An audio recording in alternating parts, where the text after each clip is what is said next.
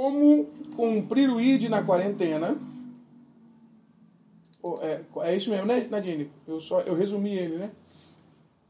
Como cumprir o ID na quarentena.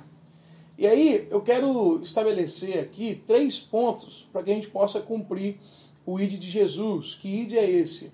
Ir por todo mundo, pregar o evangelho a toda criatura, né? anunciar o evangelho, pregar o evangelho a tempo e fora de tempo.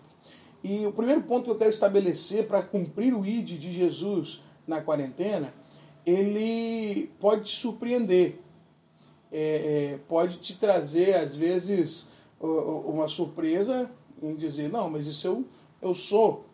Ou pode, você pode achar que é bobeira, você pode achar que, que não cabe aqui. Mas o primeiro ponto que eu tenho para manifestar é que nós temos que nos converter. E como é que, que é isso? Eu estou falando para crentes, eu estou falando para cristãos, estou falando para pessoas que são convertidas, estou falando para pessoas que são membros de igreja. Mas é justamente isso. Porque uh, nós colocamos a ideia da conversão numa, numa concepção subjetiva, uma ideia de que o meu coração é convertido ao Senhor. A ideia de eu ser convertido é que eu levantei a minha mão e aceitei Jesus como Salvador. E não é apenas isso. A, a, a ideia de conversão que eu quero trazer aqui, nessa reflexão, para que eu possa pregar o Evangelho, para que eu possa cumprir o ID de Jesus nessa quarentena, é a ideia de conversão total, é de retorno total. Quando a gente traz a palavra conversão no sentido é, é, é, do, do, trânsito, nós vimos que é mudar de direção, né? trocar de direção. A gente tá, vai voltar ou vai traçar um, um, um, um uma. Ai meu Deus, fugi a palavra. Vai a gente vai voltar vai traçar uma rota nova. A gente vai voltar e vai traçar um trajeto novo. Então, essa é a ideia de conversão. Só que quando a gente traz para o contexto subjetivo, nós convertemos o nosso coração, mas nossos planos continuam os mesmos, nossas vontades continuam as mesmas, nossos desejos continuam os mesmos, nossa cabeça continua a mesma, eu faço o que eu quiser, eu sempre pensei assim, vou continuar pensando, e putz, isso não é conversão.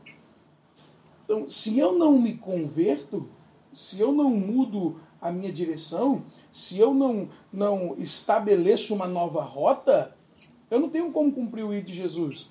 E a gente costumava é, fazer um trocadilho. É, é, nós não só é, falar que uma pessoa não é convertida, ela é convencida, né? Tem muita, tem muita gente que é convencida e não é convertido. Tem muita gente que acha que, que, que tem Jesus como seu salvador, que tem Jesus como seu dono e não, isso não está estabelecido na vida dele. E como exemplo eu tenho lá Lucas capítulo 10, versículo 25 ao 29 que diz assim: Certa ocasião, um perito na lei levantou-se para pôr Jesus à prova e lhe perguntou: Mestre, o que preciso fazer para herdar a vida eterna? O que está escrito na lei? respondeu Jesus. Como você a lê? Como a interpreta? E ele respondeu: Ame o Senhor, o seu Deus, de todo o seu coração, de toda a sua alma, de todas as suas forças e de todo o seu conhecimento e ame o seu próximo como a si mesmo. Disse Jesus: Você respondeu corretamente. Faça isso e viverá. Mas ele, querendo justificar-se, perguntou a Jesus: E quem é o meu próximo? A, a ideia do texto nos traz uma verdade, uma verdade que está contida em vários versículos bíblicos. Essa mesma descrição que o mestre da lei trouxe está contida em Deuteronômio, está contida em Levítico, é, próprio jovem rico também tra traz essa concepção, Jesus. Então, qual é a ideia aqui? A ideia é que a concepção de se converter, a concepção de herdar a vida eterna, a concepção de aceitar Jesus, ela está relacionada a, a, amar o Senhor de todo o coração, toda a alma, toda a força e todo entendimento. Uh, é uma ideia mais completa do que só o coração. Ah, entreguei o meu coração para Jesus. Não. Eu entreguei o meu coração, eu entreguei as minhas ideias, eu entreguei as minhas vontades, toda a minha sabedoria, todo o meu conhecimento, eu submeto a Jesus. tudo o que eu sou ou quero ser, tudo o que eu faço, como diz Paulo em Coríntios, quer comais, quer bebais, quer façais qualquer outra coisa, eu faço para a glória de Deus. Quando eu me converto, tudo o que eu faço é isso. E, e é, eu tenho que pontuar isso aqui, porque lá no terceiro, no terceiro tópico, ou no terceiro ponto, nós vamos entender a importância disso. A conversão, ela não está baseada numa aceitação. A conversão não está baseada no, numa simples colocação de que Jesus está no meu coração. Não, a conversão está baseada em mudança de direção, mudança de atitude, mudança de pensamento. Eu preciso converter as minhas ideias, eu preciso converter até a minha matemática, eu preciso converter tudo, tudo, tudo. Porque agora o meu dono é Jesus. Então, se eu quero cumprir o ID de Jesus, eu tenho que ter uma convicção de que toda a minha vida está convertida. De que as minhas ideias estão convertidas, meus sentimentos estão convertidos, de que as minhas vontades estão convertidas, de que os meus propósitos estão convertidos. É, muitos de nós estamos na igreja desde pequenininhos, estamos na igreja desde criança, mas mesmo assim não colocamos os nossos planos em relação ao que Jesus quer para nós. Às vezes nós esquecemos Jesus e fazemos os nossos planos, traçamos os nossos planos. Qual é a minha função aqui? Qual é o meu propósito aqui? Se não anunciar o reino de Deus e as suas maravilhas. Então, é, é, é, eu não eu não anuncio o evangelho porque sou convertido. Eu me converti para anunciar o evangelho. É, é, é uma causa primeira, não é uma consequência. É, é para isso que o Senhor me criou, é para isso que Deus me chamou. É por isso que eu sou criatura dele. É por isso que eu sou chamado filho dele. É, é essa é a direção que eu tenho que caminhar. E isso é converter a minha vida. E depois de convertido, com as minhas atitudes, com a minha vida, com os meus pensamentos, os meus ideais, as minhas construções baseadas em Jesus, eu preciso no segundo ponto, transmitir com as pessoas, eu preciso transmitir para as pessoas que estão perto de mim, eu preciso transmitir para as pessoas que estão em contato comigo confiança em Deus. Eu não posso pregar o evangelho, eu não posso cumprir o ID se eu estiver desesperançoso, se eu não tiver confiança em Deus. Nós estamos num momento de crise, nós estamos num momento de incerteza, é, mas nós precisamos confiar em Deus. Uh, vou dar um exemplo. O meu pai está com suspeita de coronavírus. Certo? O pessoal, pô, estamos orando e tal. E, e o meu coração, ele está tranquilo. Porque eu confio em Deus. Porque eu sei quem Deus é. E eu entreguei a minha vida nas mãos dele. Não só eu, como também meu pai. Então, é, eu sei que a minha vida está na mão de Deus e Ele conduz. Eu tenho algumas certezas que me dão confiança, e essas certezas eu preciso transmitir as certezas da soberania de Deus. E eu vou trazer aqui alguns textos bíblicos que a gente pode transmitir como verdade na nossa vida, transmitir para o próximo.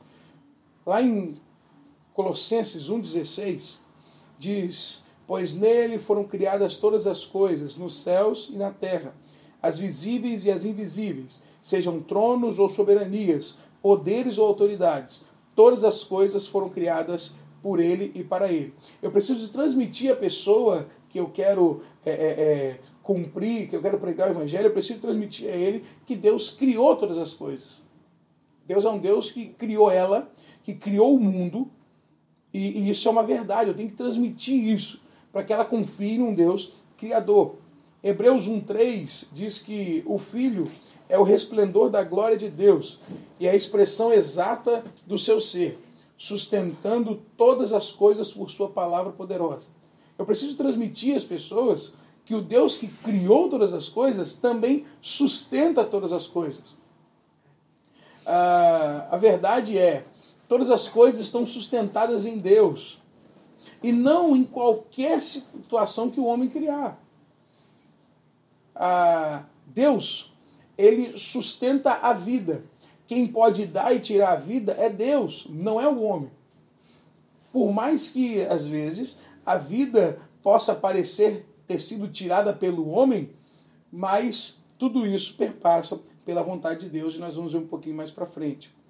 Lá em Salmo 97, 9, diz: Pois tu, Senhor, és o Altíssimo sobre toda a terra, és exaltado muito acima de todos os deuses. Deus está acima de todas as coisas. Deus está acima de crises, acima de governos, acima de religiões, acima de qualquer situação. Deus está acima disso. Isso nos dá confiança em Deus também.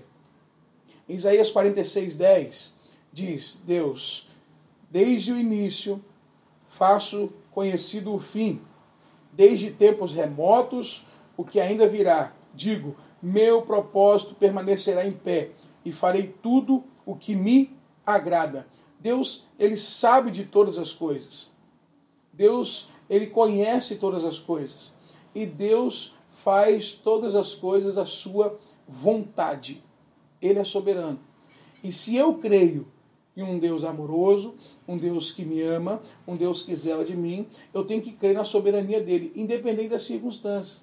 Você pode perguntar, mas pastor, você continuaria entendendo que Deus é zeloso com você se você tivesse câncer? Sim, porque faz parte dos propósitos dele, faz parte dos desígnios dele. Por que faz parte do desígnio dele? Porque você vai ser curado? Não, não é por causa disso. Faz parte do desígnio dele porque ele quis assim. Deus não permitiu que o povo fosse sofresse escravidão no Egito durante 400 anos.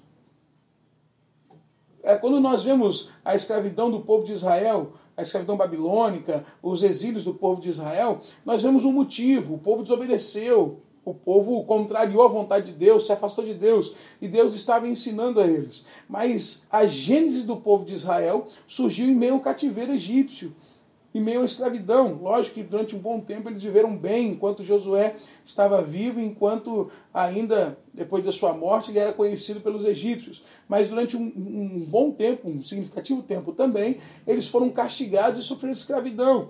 Tudo com base na permissão de Deus. Deus estava querendo mostrar para o povo de Israel que ele tem melhor e que ele é melhor. Tanto que Josué vai dizer: olha, vocês querem voltar a fazer a, é, é, é, a sofrer como sofreram no Egito? Vocês querem adorar os deuses do Egito? E o povo fala: Não, Josué, nós vamos adorar a Deus. Nós vamos com você, vamos adorar a Deus. É, é, a ideia é: Deus, ele sabe todas as coisas e fará tudo o que agrada a ele. Por quê? Porque ele pode todas as coisas. Nós temos Jó 42, 2, dizendo, Jó dizendo que sei que podes fazer todas as coisas, nenhum dos teus planos pode ser frustrado. Mateus 19, 26, Jesus diz que para o homem é impossível, mas para Deus não é impossível a salvação do homem. Ele pode todas as coisas, porque ele possui todas as coisas. No Salmo 24, do Senhor é a terra e tudo que nele existe, o mundo e os que nele vivem. Nós somos de Deus, não só nós, mas todas as criaturas foram criadas por Ele, e todas são dele. Então, Ele controla tudo, Ele determina tudo. Não estou dizendo aqui, não posso afirmar, até porque não creio nisso, de que somos marionetes na mão de Deus. Não é isso. Com isso você pode ver é, a vontade de, de Eva, Adão e Eva de comerem o fruto, a, a vontade que vários personagens bíblicos tiveram Deus sim faz se cumprir a sua vontade, seja ela ativa ou o que nós chamamos de vontade permissiva. Mas nada foge ao seu controle. Tudo acaba acontecendo como ele planejou e como ele quis. Vou dar um exemplo de Jonas.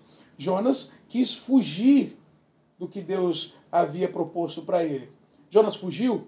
Fugiu. Ele pegou outro barco. E o que aconteceu?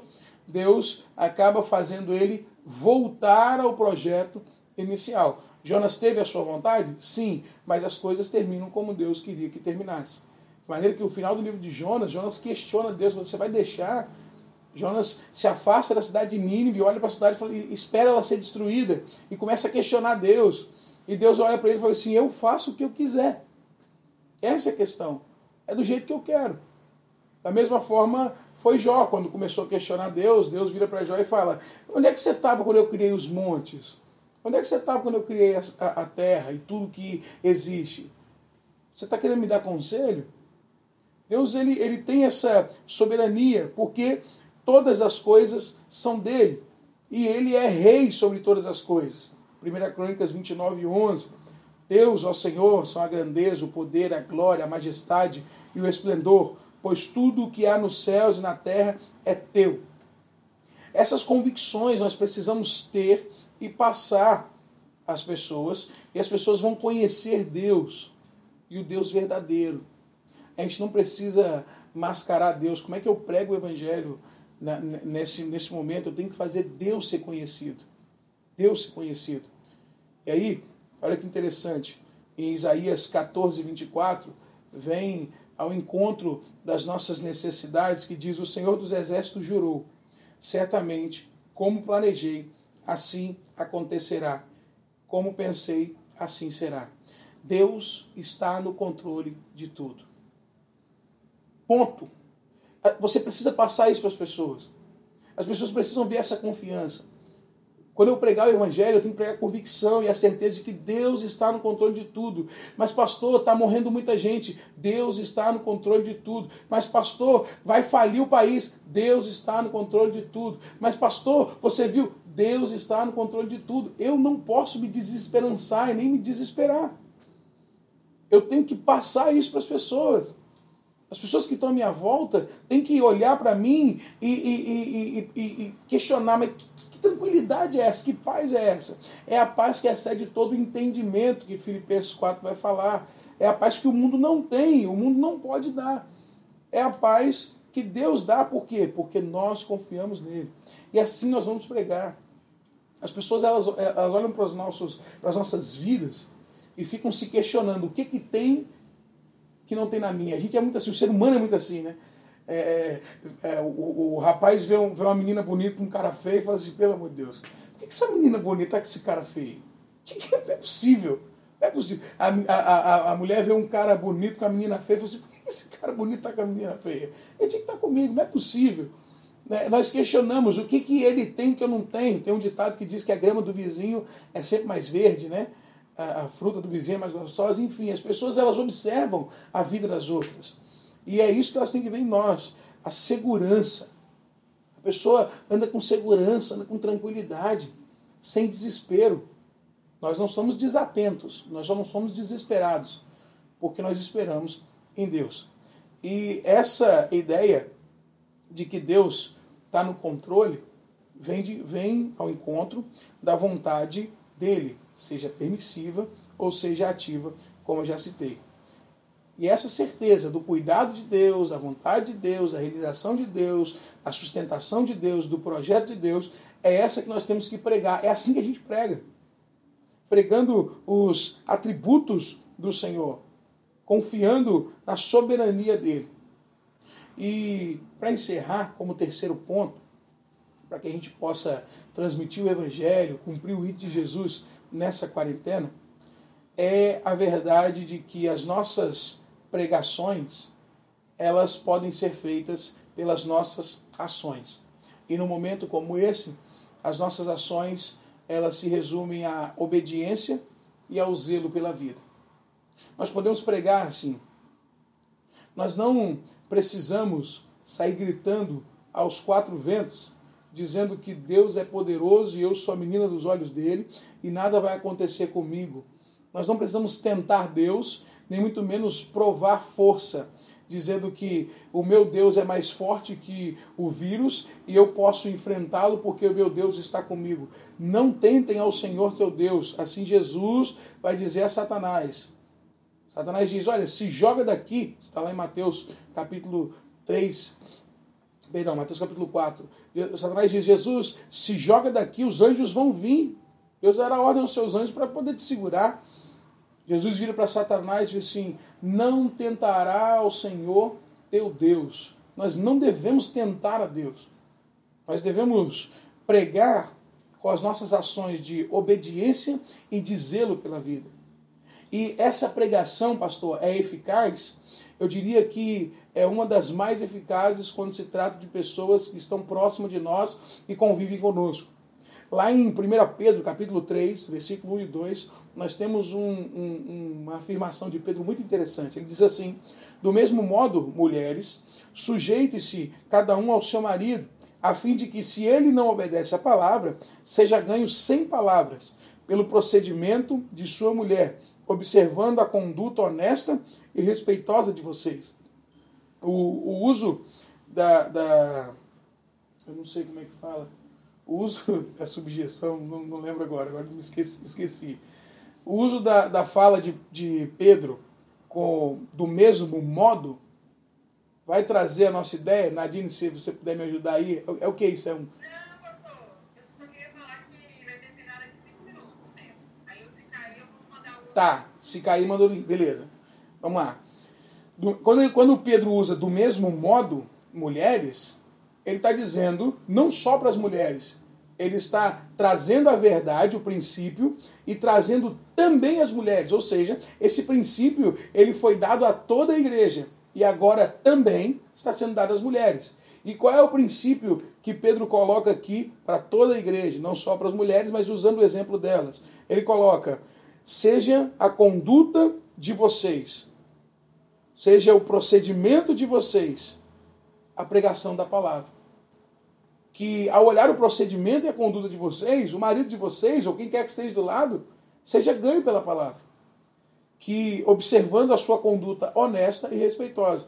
Ou seja, observando o que nós, e aí eu quero trazer para os dias de hoje, que nós estamos postando nas nossas redes sociais, observando as nossas falas em nossas redes sociais, observando como nós estamos lidando com essa questão de isolamento, o que nós estamos falando as pessoas observando isso, nós pregamos o Evangelho.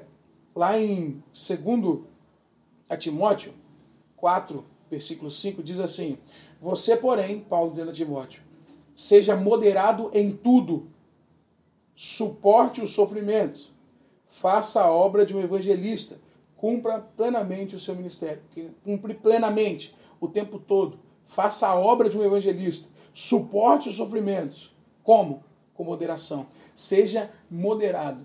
Não há maneira melhor de pregar o evangelho a pessoas que estão perto de você sem que seja moderado. Você com a sua moderação, você com a sua temperança, você prega o evangelho. Moderado o quê? Nós estamos em tempos de altas discussões. Nós estamos em tempos acalorados. Nós estamos em tempos que todo mundo quer falar tudo, tudo que pensa. Seja moderado.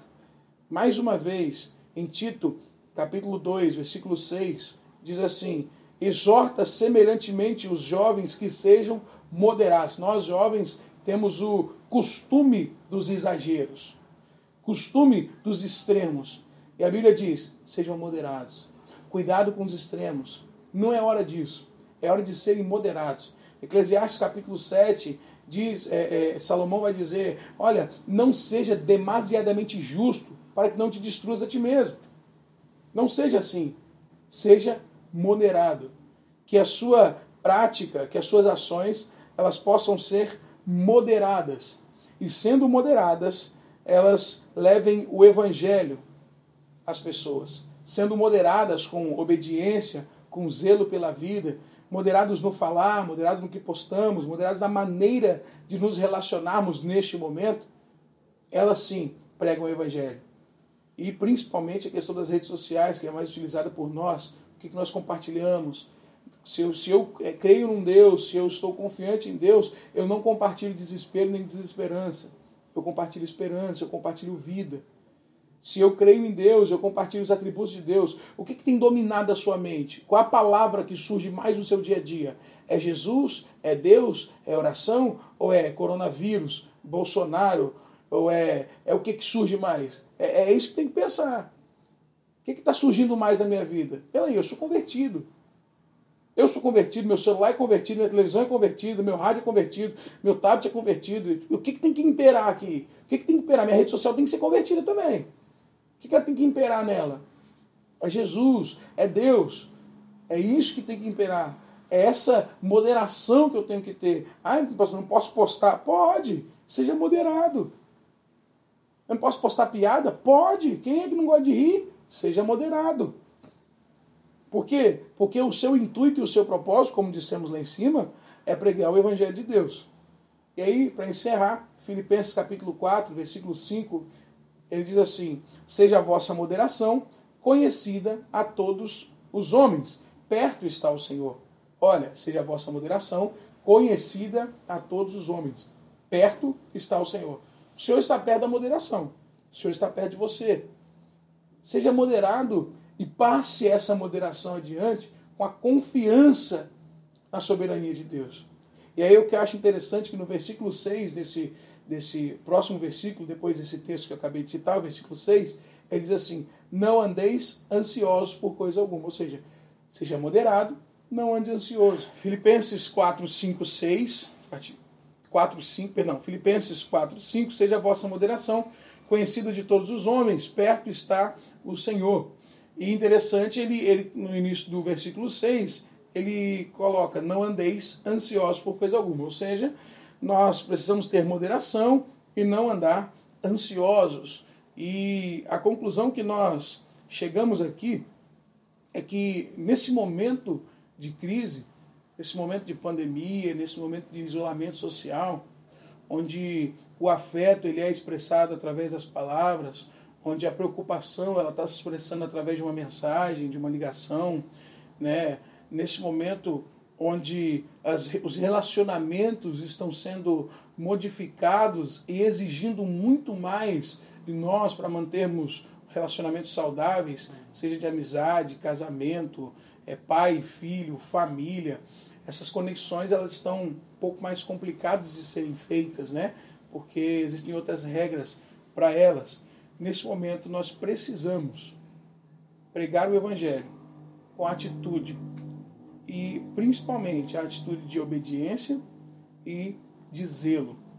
Essa atitude de moderação, de cuidado, de ponderar a palavra, ponderar ah, ah, ah, o que se crê. Nós precisamos ponderar as discussões. O pastor Eliomar, em alguns cultos, ele está trazendo uma coisa muito interessante em relação à família ele diz: não é momento agora de DRs, discussões, não é momento de, de, de lavar roupa suja, é momento de se unir e ponderar as coisas, trazer moderação. Porque você imagina pai e filho brigando dentro de casa e ninguém podendo sair. Né? É, é, isso complica mais o relacionamento. Então, no momento desse, nós precisamos ter atitudes moderadas para que nós possamos pregar o Evangelho. E são essas, esses pontos que eu queria compartilhar com vocês. Nós precisamos converter toda a nossa vida, precisamos transmitir a confiança em Deus, transmitindo a, as verdades sobre a sua soberania e precisamos é, pregar pelas nossas ações de obediência e de zelo pela vida. São essas ações que o Senhor pede de nós nesses tempos são essas ações que o Senhor ele quer nos mostrar que é o caminho. O Senhor quer, quer nos mostrar que nós vamos atingir pessoas através desses pontos, dessas verdades. E lembrando sempre uma coisa é, é, excepcional na relação da pregação do Evangelho. A obra de conversão é feita pelo Espírito Santo de Deus. A, a oração, o contato com o Espírito Santo de Deus, a vontade do Espírito Santo de Deus, porque ele é uma pessoa da Trindade que tem vontade, né? É, é, é, é essa que faz a diferença na conversão. A nossa parte é pregar o Evangelho, a tempo e fora de tempo, nesses moldes que eu trouxe para esse tempo de agora. Mas a obra é feita pelo Espírito Santo de Deus. Às vezes, nesse momento de dificuldade, nesse momento de assombro, nesse momento de desesperança, é que o coração das pessoas eles se abrem, eles vão ver em nós algumas atitudes de esperança, de confiança, vão ver nas nossas palavras, nossas postagens, é, na nossa maneira de lidar com a vida, ah, ah, o brilho de Deus, e aí é nesse ponto que o Espírito Santo faz a obra dele. E o nosso papel é cumprir o nosso propósito de servos do Senhor. Eu acredito que compartilhando os cultos, as lives. Sim, é, é, a Patrícia está falando assim de compartilhar os cultos, as lives que estão sendo feitas pela igreja. Sim, é, é, é Que a está minha sendo compartilhou um monte de amigos que nem são cristãos assistiram, né? é o que está sendo é, postado na nossa rede social, como eu disse. É importante a gente dar mais espaço para Deus na nossa vida é, é, de rede social, né? Precisamos dar mais espaço para Ele. A gente posta música, a gente posta piada, a gente posta a gente gosta da nossa cultura, mas precisamos dar mais espaço para Deus. Pessoal, é isso que eu tinha para passar, para a gente conversar aqui.